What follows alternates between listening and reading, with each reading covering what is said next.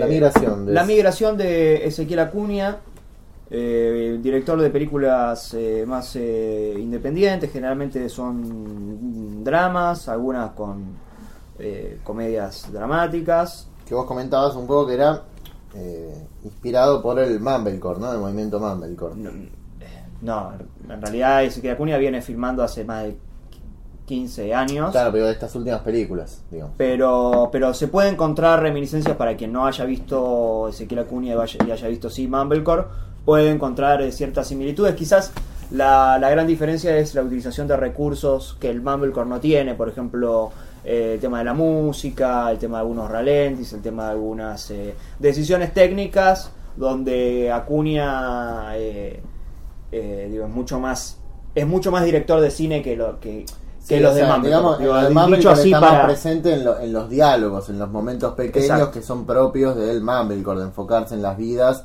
y en como eh, snapshots, digamos, de situaciones eh, cotidianas que uno las piensa en una película y dice, no, no pasa nada. De Sí, sí, sí, hacer parecer, eh, lograr la naturalidad, eh, algo que ya se ha visto, digamos que puede ser que Casabet se lo haya puesto eh, en escena y después Linklater y después eh, varios más. Sí, pero pero Acá quizás es el, el más representativo de eso es eh, Regman, ¿no? Eh, de los 90. Es como. Es un poco más absurdo, es más absurdo igual Reckman, sí. Sí. Sí, sí, sí. Pero tiene Eh, algo como de slices of life, digamos, como esa naturalidad. ¿no? Claro, sí, igual estamos tirando como, Puntas, como, sí. como nombres más o menos para que sea una idea, pero eh, tiene un Es estilo algo ya- diferente Sí, de sí. Acuña. Sí. Eh, digamos el uso que él hace en la comedia, en el drama comedia, Sí. de la voz en off es algo bastante particular de él, digamos. Sí, de hecho, ese recurso no están en los directores que estamos Claro, mencionando. sí, exacto, era de lo que te iba a decir. Sí, de hecho, hasta es, es casi welsiana la, la voz en off de, Sí. de Acuña. Tiene esa, como esa, esa, esa, esa forma de construcción de alguna manera. Este, hasta la hace mejor que otros directores eh, que han tomado Wells, digamos, argentinos. Eh, bueno, de esta escribí la crítica, también la pueden En la sala llena, Claro, es muy interesante el juego con lo lúdico, con lo. con lo, eh, con lo ingenuo, digamos.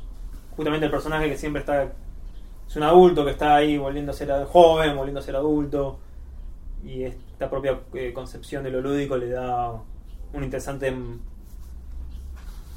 margen, digamos, como, un- como acciones físicas que representen eh, las relaciones simbólicas, de alguna manera. ¿No lo creen? sí, sí, sí, sí, sí. Aparte, este personaje es alguien, es un cantante que tiene que, vo- que se va a otro país, a Perú, eh, específicamente, y, eh, perdón, a Uruguay.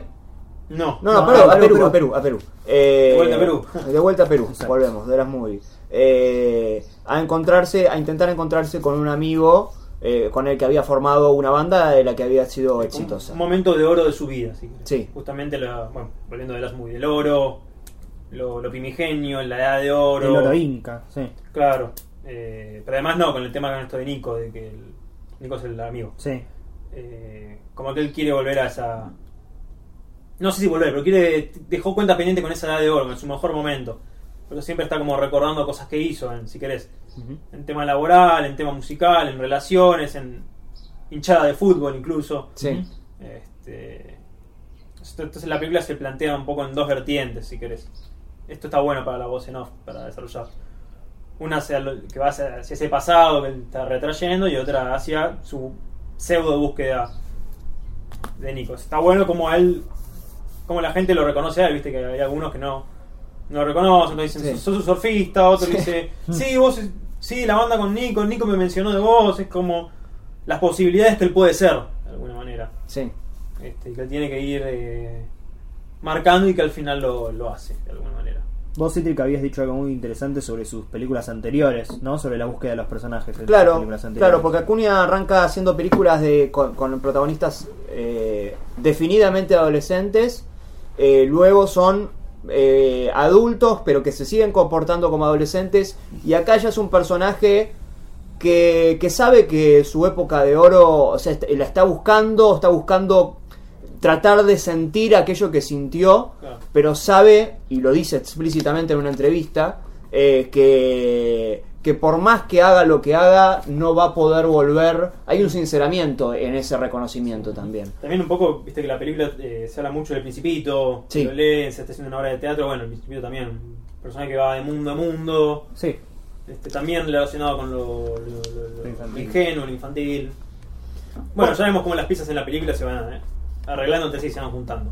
Y esta eh, eh, paralelismo, si se quiere, entre eh, en una entrevista que él están haciendo por el tema de la banda, porque él está ahí, eh, donde nos, nos vamos enterando un poco de todo esto, de lo que él piensa, porque en realidad eh, todo lo demás es mediante otros personajes secundarios que van apareciendo.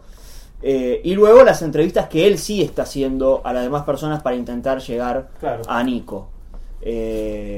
Hay además una interesante resolución sobre ese tema que es bastante atípica, además, eh, para lo que para lo que generalmente se espera. Pero bueno, eso eh, le queda a cada uno Sí, cuando una la película más que satisfactoria, vale la pena decir. Sí, de las